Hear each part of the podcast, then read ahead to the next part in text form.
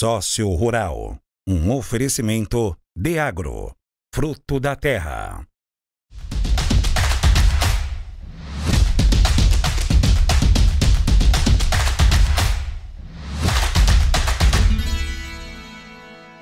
Olá pessoal, tudo bem? Hoje estamos aqui na Universidade do Cavalo, é, conversando com uma pessoa extremamente especial para a gente, né, que nos recebeu aqui. É, o sócio rural hoje, né, não está dentro dos nossos estúdios, mas por um motivo muito básico, assim, e muito muito forte. Hoje estamos com o professor Marins, né? Com certeza você conhece, eu vou falar professor Marins mesmo, né?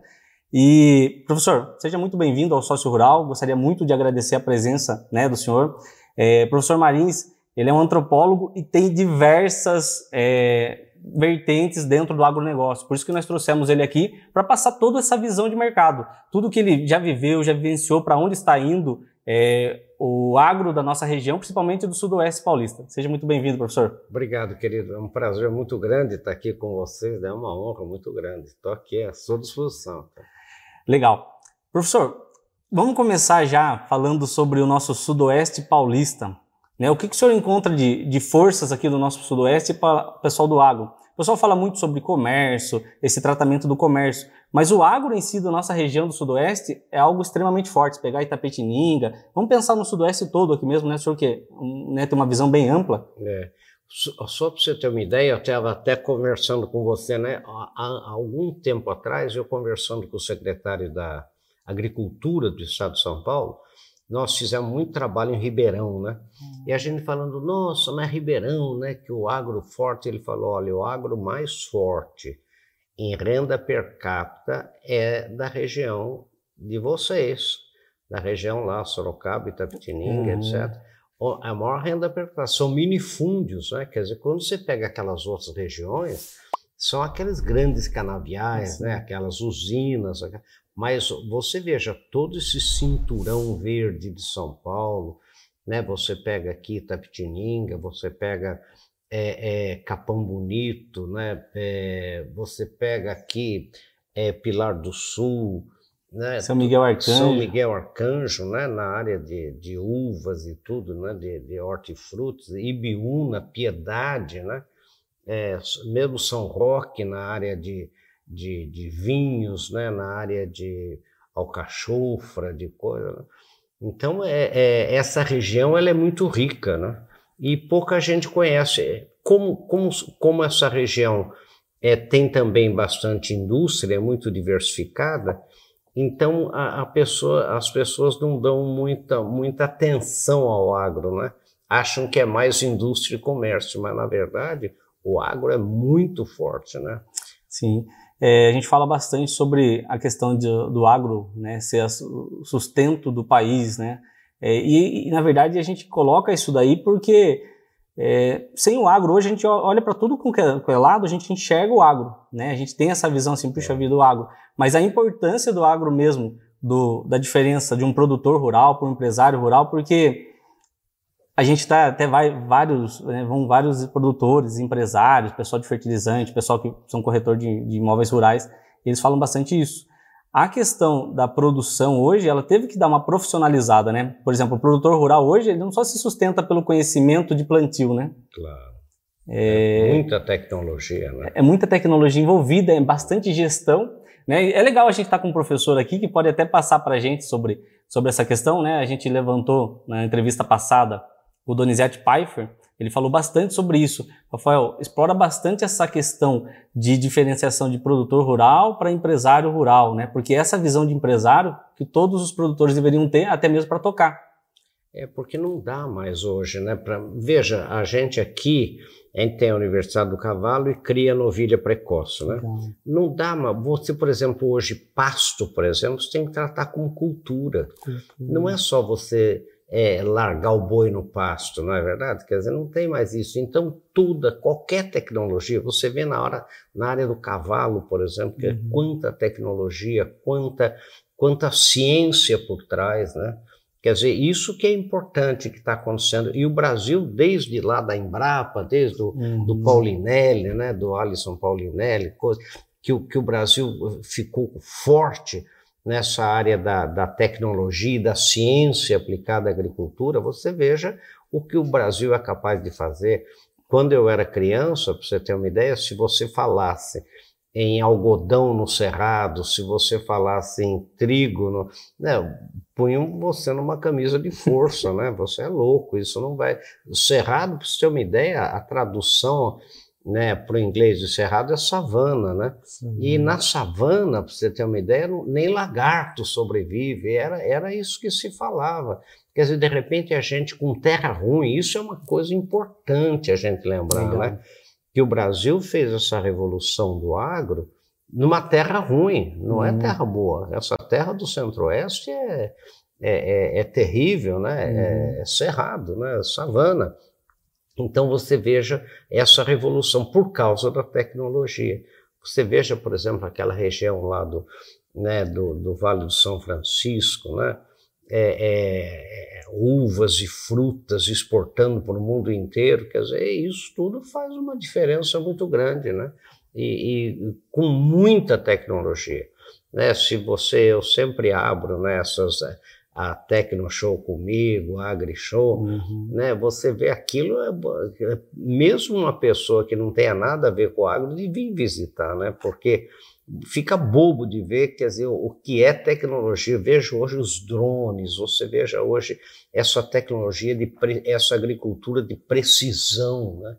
Então, quanto você está produzindo a mais né, com, com essa fertilização precisa, né, sem você estar tá jogando é, fora Exatamente. fertilizantes. E essa coisa que, nós, né, que a gente fala no Brasil, só no Brasil que chama agrotóxico, né? É, o, o, o, fertilizante, na verdade, é o remédio da planta, né? Quer dizer, você não toma antibiótico, você não toma, né? Quer dizer, então é, é, mas isso é, é um tem muita ignorância nessa, nessa área, né? E sim, e o pessoal fala hoje bastante sobre né, algo que está bastante em alta, é o biodefensivo, é. né, que utilizar as próprias propriedades, os próprios micro-organismos para poder combater uma praga, para poder combater uma doença. É, e, e, isso daí, na verdade, já é uma realidade. Né? Os bios defensivos hoje já são uma realidade. A pessoa fala muito sobre agrotóxico. É uma minoria, muitas vezes, que quer levantar, professor, né? me corrija se estiver errado, de repente uma bandeira sobre, sei lá, altas produções. Se você pegar tudo que foi produzido orgânico, ele consegue alimentar o, o país ah, e o mundo? Veja o que aconteceu com o Sri Lanka, o uhum. antigo Ceilão né, por uma pressão até do, do, do, do, atual rei da Inglaterra, né, que tem muita terra lá, foi feita uma pressão para trabalhar só com orgânico. O que aconteceu? Deu uma fome desgraçada, uhum. quer dizer, o povo se revolta, é, o primeiro-ministro tem que fugir de lá, né, é, teve uma revolução, porque é o seguinte, de exportador virou, o povo começou a passar fome, quer dizer, isso não existe, né? Você imagine, né, é, você hoje viver sem antibióticos, por exemplo, como é que você, né, veja, veja a, a, a própria longevidade, né, expectativa de vida, que era de 30 e poucos anos, de repente foi para 50, hoje está aí 80 anos, 70 e lá vai pedrado. Né? Graças ao quê? Graças à medicina, graças aos antibióticos, graças a. a e é a mesma coisa para a planta, né? É a mesma coisa. É a mesma coisa. Né? É, eu, por exemplo, não é, viajei o mundo inteiro com, é, visitando as maiores é, plantações de pinos e eucalipto, florestas artificiais, no mundo inteiro mesmo, né? Fomos para a África, fomos para com o pessoal do do, do polo florestal de Campo Grande, com os Ramírez na época, aquela coisa toda. É, agora você veja, por que, que no Brasil e na África do Sul você tem uma produção, por exemplo, de eucalipto que é melhor do que na Austrália, que até porque não tem os inimigos naturais. Então você é, é, e na Austrália, para você poder produzir como você é, pretende produzir, você tem que usar muito defensivo. Uhum. Né? Claro, claro, porque tem os inimigos naturais, senão você não tem. Então, é essa coisa de você.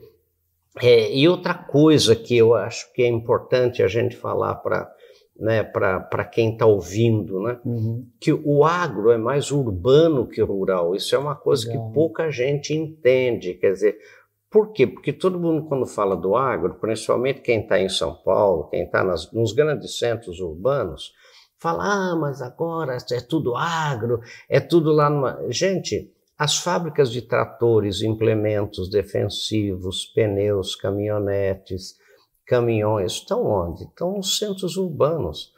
Né? Você veja, Sorocaba, que é tida como uma cidade industrial, vive do agro. Né? Só para você ter uma ideia, a Case New Holland é aqui, não é isso? A, a, a, a JCB é aqui, né? Toyota, quer dizer, essas coisas. É, é, você vê aqui a, a UPL aqui da, em, em Salto de Pirapora, né? aquela indiana. Então você vê é, é, a Ihara, a Ihara é aqui. Então você vê uma cidade, se você entrar no site, vai dizer cidade industrial, Sim. mas vive do agro. Né? Todas essas indústrias que nós temos aqui, né, da, no, no setor metal mecânico, vive do agro. Sim. Essa é a grande verdade. Inclusive agora até as montadoras, né? Porque o, o, o, produtor rural ele, ele casa muito com hoje, né? A gente até fala com Hilux, com Dodge Ram claro, e as feiras em si elas estão montadas também para para essa adaptação, né? Tipo assim, é, o, do produtor rural ele vai precisar de uma caminhonete, então as montadoras, então do modo geral, né? A gente trazendo uma visão bem ampla, bem holística aqui, né? Com o professor a gente percebe que aquilo tudo que a gente fala, tudo que a gente está tá observando do lado é, é, validação do que a gente do que a gente vive mesmo. Né? O, o, produtor rural, dentro da sua, da sua esfera ali, dentro da, da, dos quatro cantos da porteira, ele tem que fazer uma boa gestão, ele tem que se tornar um empresário, ele tem que cuidar de quando que eu vou plantar, para quando que eu vou colher, o que mais que dá para aproveitar. É, na mesma terra, como que eu consigo cultivar mais coisas utilizando o mesmo espaço? Exatamente. Essa... Hoje você lembra que antigamente você falava assim, quantos alqueires você é. tem? É, é, a, a, a, vamos dizer, a riqueza era dada pelo tamanho da, da é. fazenda. Hoje não, hoje é produtividade por hectare. Otimização. Né? Então, quando a gente fala, por exemplo, né, é, não adianta você ter mil alqueires, se metade é pedra, a outra metade é uhum. rio, né? É você, você, na verdade, usa é, 50 ou usa 100 alqueires. Então, hoje, a, a, produtividade por hectare é que é a medida. Né? Então, é, eu estava conversando com o pessoal da, de São Paulo, é, mostrando, por exemplo, que a geração de emprego e renda pelo agro é muito maior nos centros urbanos do que na própria zona produtora. Uhum. Não é verdade? Quer dizer, gera emprego e renda na cidade. Então, quando você fala mal do agro, você abre o olho, porque é, não pode estar né, é, é, tá gerando emprego e renda para você nos centros urbanos. Né? Isso é uma coisa importante. E assim, monta seu escritório, vai precisar de pessoas para atender e vive toda essa. E, não, e prestação de serviço. Prestação então, de serviço. prestação de serviço e o comércio. Né? É, é, o comércio, a indústria, a prestação de serviço vivendo né, do agro. E é isso que você falou. Hoje, o produtor rural, é, eu vejo, por exemplo, qual é um grande trabalho que nós temos que fazer na, na, na, na propriedade rural: é formar gente.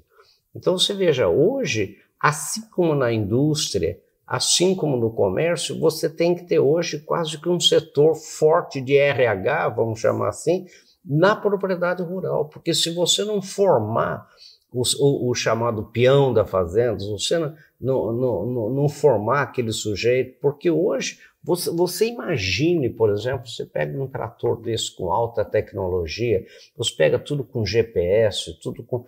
Quer dizer, como esse sujeito tem que ser muito bem formado. Tem que ser um perito naquilo que ele está fazendo ali. E mesmo na área do gado, mesmo na área da. Você tem que formar a gente hoje. Então você veja o valor né, dessas escolas técnicas que a gente está falando e, e, as próprias unidades rurais estão cada vez mais criando verdadeiras escolas. É que, é que como isso é uma coisa muito natural, né? Que o sujeito forma mesmo, não tem uhum, jeito. Sim. Né? Então a gente não presta muita atenção. Mas se você vai ver hoje né, uma fazenda produtiva, boa parte dela é formação de pessoas. Né? Formar, reter, selecionar bem. Né? Você pode ver, é como se fosse uma indústria, como se fosse uma, uma empresa. Uma empresa. Né? Uma empresa que a gente fala, né? Até o, o Alexandre da, da Deagro, ele fala bastante sobre isso. Que, Rafael, hoje é uma empresa a céu aberto.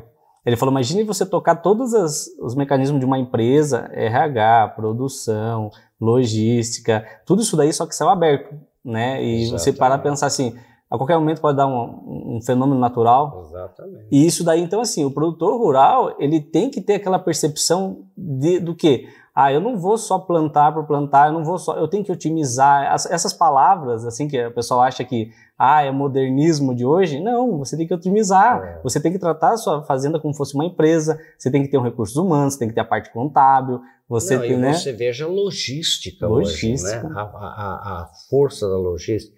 E outra coisa, manutenção de manutenção. equipamentos, né? assistência técnica, análise de solo, combate às pragas em geral, combate às formigas, né? A nematóides, por exemplo, né? O, o, combate a nematóide. Então você vê a, a, a loucura que é. Eu participei há pouco tempo né, de uma de uma primeiro é, simpósio, né?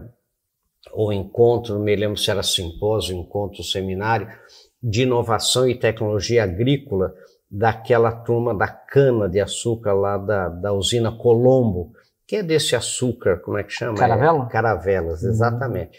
Então, os maiores consultores do agro na, hora da, na área da cana estavam lá falando, uhum. né? E eu tive a chance de assistir eles falando. Quer dizer, é uma coisa de uma, mas é uma coisa de uma. Quer dizer, onde está aquela. Como é que você faz para evitar aquilo? Como é, que, como é que você faz por plantio? Como é que você. O, o, o, os cuidados que você tem na, no preparo da terra, no uso certo de fertilizantes, né? Quer dizer, é, to, é toda uma coisa, a, a análise, por exemplo, é, da, da, da, da, foliação, como é que como é que está aquilo, como é que brotou, como é porque é o seguinte, se você não, não cuidar né, com muita tecnologia e ciência, porque o que, que é a tecnologia? É a aplicação da ciência, né? Uhum. Então, se você não entender isso, né, você perde muito dinheiro. Você... Então, a grande vantagem que a gente vê no agro brasileiro é que o, o, o agricultor brasileiro ele, ele acordou para a tecnologia, ele acordou para a ciência, né? Então, quer ver um dado interessante, um dado que pouca gente sabe? É, a idade média do produtor rural alemão é 76 anos. Por que, que é 76 anos? Porque a União Europeia subsidia a agricultura em, é, é, o agronegócio em 26% do PIB. E isso é insustentável no uhum. longo prazo. Né? O, o, o, produtor rural europeu vive de subsídio.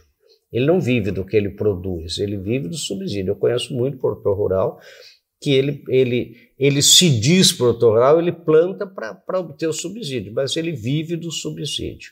Então, os filhos sabem que isso, né, qualquer jovem sabe, que isso é insustentável. Então, não fica na terra. Né? O produtor, a idade média do produtor rural é, americano é 67 anos. Né? Por quê? Porque os Estados Unidos subsidiam a agricultura em 12% do PIB né, uhum. né, agrícola. Então, mesma coisa, o filho sabe que isso é insustentável a longo prazo. Né? E a idade média do produtor rural brasileiro é 42 anos, quer dizer, é uma criançada. É uma criançada altamente é, é tecnológica, é voltada para o futuro. E esse é um dado, para você Legal. ter uma ideia, que espanta o pessoal é, do, da Europa e dos Estados Unidos, por exemplo, dos outros países. Quer dizer, que é esse futuro do agronegócio brasileiro que é muito importante. E o pessoal está né? indo para cima, né? Do Brasil. Está tá... indo para cima. Olha, só para vocês terem uma ideia, não sei se. O que, que vai acontecer, gente? A população vai, mundial né, vai passar de 7,5, 8 bilhões para 10, quase 10 bilhões nos próximos 30, 40 anos. Essa população, isso são dados pacificados, né? vai ser mais urbana e vai ter o dobro da renda média que tem hoje, porque esse êxodo rural é, e, e crescimento da classe C está acontecendo no Oriente Médio, no Sudeste Asiático, etc., na África. Então, para alimentar essa população, olha, isso é dado pacificado da, da FAO, né, a Organização das Nações Unidas para Alimentação e Agricultura. O mundo vai ter que produzir 50% a mais de grãos do que produz hoje e vai ter que dobrar a produção de carnes. Porque tem um dado empírico muito louco que prova que populações urbanas consomem mais carne que populações rurais. Então o mundo vai ter que dobrar a produção de carne e aumentar em 50% a produção de grãos. Grão é sorgo, é trigo, milho, soja, né? aquela coisa. Uhum. Para você ter uma ideia, isso é muito difícil de acontecer, segundo a própria FAO, porque a produtividade por hectare está chegando no seu limite. Soja, a gente tirava 35 sacos por hectare foi para 64. Foi para a campeã brasileira, não foi Ponta Grossa, com 145 Sim. sacos por hectare, que é uma estupidez, ninguém consegue tirar. A média brasileira é 63 sacos por hectare. Bom, então, para alimentar essa população, vai precisar de mais terra. 40% desse aumento necessário ainda pode ser de produtividade na mesma terra, ou seja, uso de tecnologia na mesma terra, mas 60% precisa de mais terra. E no mundo, meu querido, onde tem terra não tem água. O maior problema do mundo é água. Sim. Né? O maior problema da China é água, o maior problema da Índia é água, o maior problema do México é água. Né? E, e no chifre da África, por exemplo, o maior problema é água. Quer dizer, de repente vem a FAO e estuda o Brasil. Né? O Brasil tem 400 milhões de hectares de terras agriculturáveis, né? eles chamam de arable land, quer dizer, terras aráveis, né? Uhum. de acordo com a legislação brasileira, que é a mais restritiva do mundo. Lembre que reserva legal em é. terra produtiva não existe em lugar nenhum. Né? E no Brasil, como é? No bioma Amazônia, 80% de reserva legal. Se você tem 100 hectares, você só pode usar 20 e é civil e penalmente responsável pelos 100. Não é? No centro-oeste, 35% e no resto do Brasil, 20%. Né? A fazenda, se tiver 100 hectares aqui na nossa região, Itapetininga, Sorocaba, eh, você pode usar 80 e tem que preservar 20, né? uhum. né? Então, isso só existe no Brasil. Então, de acordo com a legislação brasileira, o Brasil tem 400 milhões de, de hectares de terras agriculturáveis e só usa metade, só usa por volta de 200 milhões.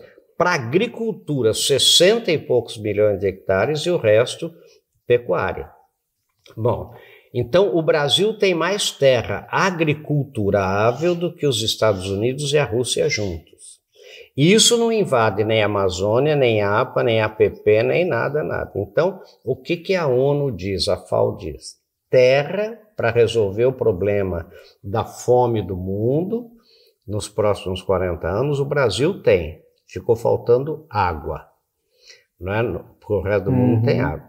O Brasil tem 8 trilhões de quilômetros cúbicos de água renovável a cada ano. O Brasil, com 220, 210 milhões de habitantes, tem mais água renovável que a Ásia inteirinha, com 4 bilhões de pessoas. E não tem nada a ver com os rios da Amazônia, com os rios. Uhum. É água subterrânea dos dez maiores aquíferos do mundo, que é os dois maiores estão no Brasil. O maior aquífero do mundo é o Alter do Chão, que fica no Pará, um pedacinho do Amazonas, um pedacinho bem pequeno do Amapá, que tem água subterrânea que poderia abastecer o planeta Terra por 250 anos. Nossa. Só o Alter do Chão. E o segundo maior é o Guarani, o Guarani que está aqui embaixo de nós, que a gente sempre achou que era o maior. É, achamos que era o maior. Não. Sempre achou que era o maior, até que foi descoberto uhum. o Alter do Chão, ou aquífero do Grande Amazonas, que a Amazônia que chama né, no resto do mundo. Agora, então veja um pouco. Qual é o problema nosso na Amazônia, por exemplo? Né? Eu fui fazer uma palestra na Secretaria de Assuntos Estratégicos da Presidência da República, lá em Brasília.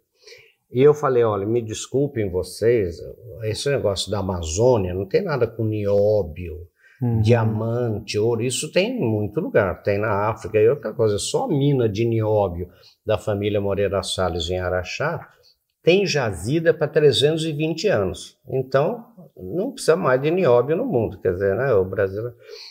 O problema do mundo em relação à Amazônia é água água. A China mira em águas do Brasil. O resto do mundo é, é água. O maior problema do mundo é a água. Até falaram que a próxima guerra mundial vai ser sobre, por sobre causa água. água. Por causa da água. Vai ser água. Se tiver uma guerra mundial, né, por, por problemas naturais, uhum. é água.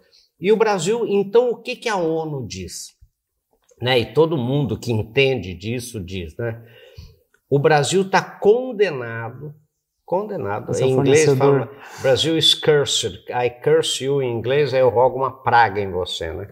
O Brasil está condenado a ser o produtor de alimento para o mundo nos próximos é. Tanto é que veio aí a mulher da Organização Mundial do Comércio, aquela nigeriana, e pediu, pelo amor de Deus, para o Brasil dobrar a produção né, nos próximos até 2026, porque senão o mundo passa fome. Né? Então, você ter uma ideia, a, a, a, o, o, Ministério da Agricultura, né, o, da USDA lá dos Estados Unidos, é, fez um estudo por causa da guerra da Ucrânia. Você sabe que a Ucrânia tem a melhor terra do mundo, terra preta, então, para não passar fome, o que, que o mundo pode produzir até 2026, 2027? Usando toda a tecnologia. Então, para você ter uma ideia, Estados Unidos usando tudo, porque toda a terra americana já está destinada, não tem mais terra para aumentar, então aumentando a tecnologia pode aumentar 10%, Canadá 9%, é, União Europeia 12%, a, a, a, a, a Rússia 10%, Austrália 9% e o Brasil 41%. Né? E são dados americanos. Eu tenho, posso até mandar para você para você uhum, botar no, uhum. no, Então você vê que o Brasil não adianta, nós vamos ter que produzir alimento para o resto do mundo. A gente goste ou não goste, queira ou não queira, quer dizer, então não adianta você falar mal do agro. E outra coisa, aquilo que eu acabei de falar, quer dizer, isso vai gerar emprego, porque fala 40% do PIB é, do Brasil é 40% direto, agora indiretamente. Fale para mim, e, e, o que você falou? Caminhonete, caminhão, trator, pneus, fertilizantes. A área da construção civil a também. área da construção civil, e, prestação de serviço, e consultorias e tudo. Quer dizer, então, não adianta. Agora, eu há muitos anos atrás fiz um curso no exterior, e eu era o único brasileiro, não. E o, o professor inglês falou o seguinte: meu querido, o seu país não tem que fazer chip é, Quem tem que fazer legal. chip é Singapura, que é um ovo. Né? É, a, o, o, seu país tem que produzir alimento, o mundo não vai parar de comer. E outra coisa, a gente não está produzindo até quatro, sabe? Você viu que tem, tem lugar que tem, produz quatro, tem um feijão por meio da, da, da, da né, da, da safrinha de. Então, mas você vê três safras por ano, o hemisfério norte só uma safra por o, ano. O pessoal estava falando muito sobre a questão assim, ah, beleza, a gente consegue produzir, mas a questão de armazenagem. Então, é isso que eu digo. Então, o Brasil é campeão da porteira para dentro. É. Né? E tem os gargalos da porteira para fora. Agora, é, se o Brasil, né, como estava indo, abrir investimento externo nessa área, só para você ter né, é, uma é, ideia, né, quer dizer, é, o, o, que, o, o que você tem de investimento externo disponível para silagem, portos, aeroportos, para você ter uma ideia, só o que foi dado para salvar a Grécia foram 3 trilhões né, de dólares para salvar a Grécia, que, não, que é insalvável, só tem Sim. pedra azeite e história, não é isso? Quer dizer, o Brasil precisa de 190 bilhões 190 bilhões de reais para resolver todos os problemas de rodovias do Brasil. Não só, isso segundo dados do próprio uhum. governo, não só para a construção de novas rodovias, é como é, arrumar... Utilizar as, outros modais também. A, a, a, não, isso só rodovia. Só rodovia. Hum. Você tem uma ideia, se para a Grécia foi dado 3 trilhões, hum. 190 milhões para o investidor externo, é dinheiro de pinga. Quem que deu os 3 trilhões? A Troika, Banco Central Europeu, FMI e Banco Mundial. Agora eu pergunto para você, para resolver todos os problemas dos portos brasileiros, sabe quanto o Brasil precisa, segundo o governo? 43 bilhões. Gente, sabe quanto foi? 43 bilhões de reais. Sabe quanto foi dado para salvar a ilha de Chipre, Nossa. que tem fazenda no Mato Grosso, tem 5 mil quilômetros quadrados, tem fazenda no Mato Grosso que é maior que a ilha de Chipre?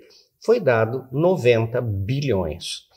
Quer dizer, precisa de 43 para resolver. Ou seja, o investidor externo, ele sabe Sim. o seguinte, que o único lugar que realmente tem futuro para investimento, isso a China sabe, uhum. os americanos sabem, a Potencial Europa absurdo sabe, de crescimento. É realmente o Brasil.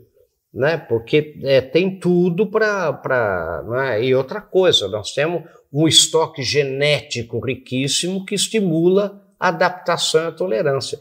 Ninguém sabe no Brasil que gregos e turcos não ficam na mesma sala, em lugar nenhum do mundo. No Brasil, grego e turco se casam. Não é verdade? Quer dizer, é, veja, eu, eu fui uma vez numa na posse, fui falar na posse do Sinduscom, Sindicato da Construção Civil de São Paulo.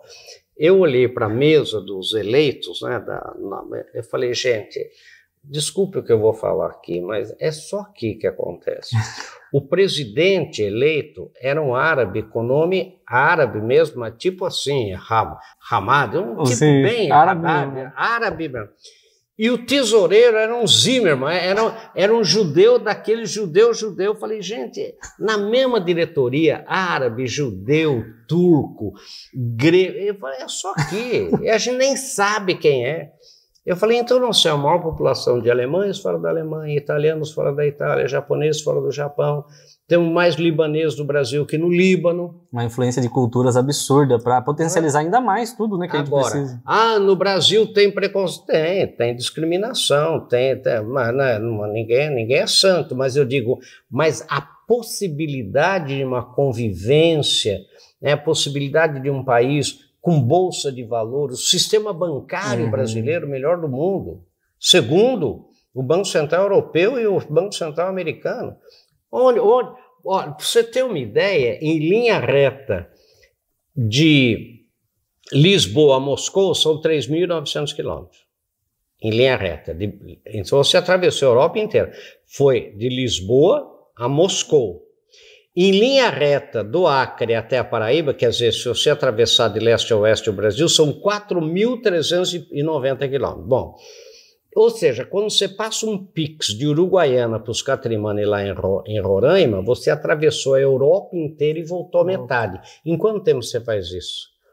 Em dois segundos, três segundos, sei lá quanto, né? Quer dizer, então, nós temos também um sistema bancário, um sistema de bolsa de valor. É um país organizado. Um país organizado. É um país organizado. Então, o investidor sabe disso, porque o que, que nós temos que entender? Que o mundo trabalha comparativamente. Nós, brasileiros, eu me rio muito, a gente gosta muito de se comparar com quem? Com quem que a gente se compara? Com o americano, com o europeu, com o alemão, com o suíço. Agora, esse pessoal japonês, esse pessoal não nos compara com não. eles, vai me desculpar. Eles nos comparam com quem? Tailândia, Filipinas, Indonésia, Malásia, quando muito México e Argentina. Por isso que a gente fala que as vantagens comparativas do Brasil são muito grandes, não são vantagens absolutas, uhum. são comparativas não é? Então, é daí é, que a gente fala o Brasil é um país organizado, mas organizado em relação a quem? A Suíça? Não. Não. É em relação à Tailândia. em relação à Indonésia, em relação a Filipinas, com quem eles nos comparam. Isso é bacana, hein? Entendeu? É algo totalmente. É uma visão, vocês conseguem perceber que é uma visão externa, uma visão ampla, né, a nível é. mundial. A gente começou com o nosso Sudoeste, vamos a nível Brasil, fomos a, a nível mundial para poder entender. O da porteira para dentro, é. da porteira para dentro é gestão. É você dominar a gestão, é você é se capacitar, é você fazer curso, é você estudar. A gente fala muito a questão de estudar, é questão de escola. Não tem nada a ver. Nada hoje, a ver. com o meio digital, hoje você consegue fazer outros cursos. O professor, tem vários cursos é, e que capacita todo mundo que queira, é. né? Você tem que dar um passo a mais. Então, de migrar de produtor para empresário, tem que ter toda essa visão. Da é. porteira para dentro e também essa. E da visão... porteira para fora. Só, você está falando da logística, né? Uhum. Da porteira para fora nossa. O porto de Itaqui, no Maranhão, Porto São Luís, Porto Itaqui, Sim. é o segundo maior calado do mundo. O, o, maior, o primeiro maior é o Porto de Roterdã. Né? O segundo é, é, é o Itaqui. Agora você imagine, do, do, de São Luís, lá do Porto de Itaqui, para a Europa, é, é um pulo. É um pulo.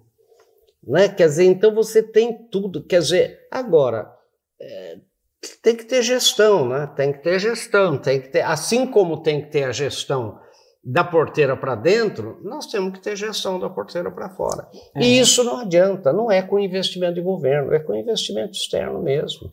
Sim. Né? essa, essa condição externa de governo, né, de até utilizar essa questão de modais e tudo mais, forçar essa questão da rodovia, muitas vezes, que é algo que já, a gente já domina, né? Apesar das, das malhas ferroviárias elas não estarem tão adequadas, é. né? Isso daí é uma, é uma crítica bastante em cima disso, mas essa questão de, do que o governo oferece para esse crescimento também.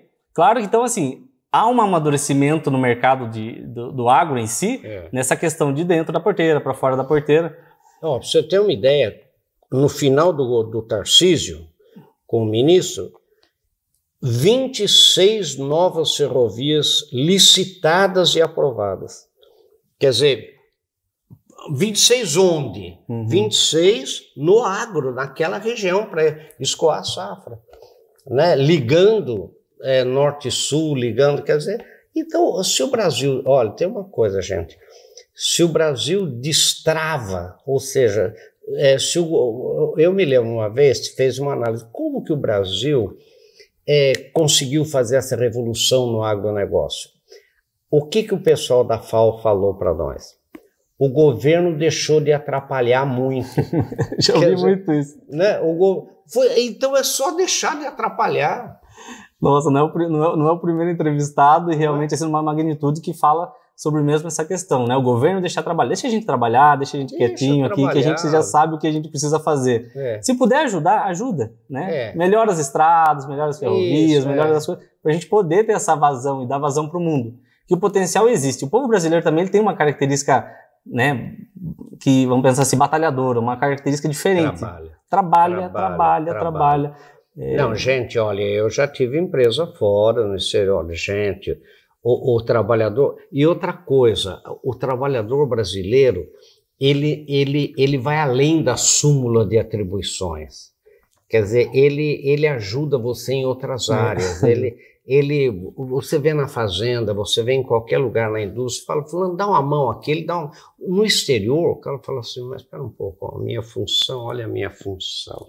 Né? E, e ai de você se você pedir alguma coisa fora da súmula de atribuição. Ele, ele, ele, não só não faz, como e, e você sabe que no mundo não tem justiça no trabalho, só no Brasil que tem uhum. justiça no trabalho, né? É uma, é uma jabuticaba brasileira. E o que acontece? Ele vai na justiça. Ele vai na justiça comum, quer dizer, não pode. Então você não tem essa, essa coisa.